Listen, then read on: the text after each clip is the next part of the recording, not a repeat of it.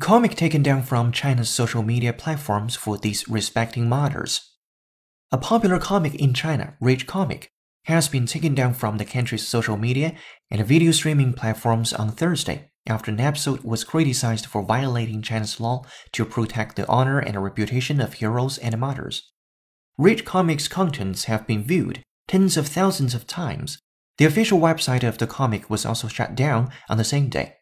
According to Beijing Youth, a 58 second long fragment video of Rage Comic was found by a netizen that had likened the anchor Wang Nima to Dong Cunrui, a martyr in China's civil war. Soon after that, Toutiao, a video and information platform in China, removed a video and closed the show's account.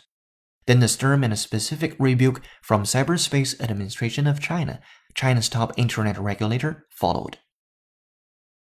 In spite of her stern appearance and frequent crossness, she was very kind to people who needed her help. In spite of her stern appearance and frequent crossness, she was very kind to people who needed her help. But hundreds of mourners who attended his funeral hailed him as a martyr. But hundreds of mourners who attended his funeral hailed him as a martyr.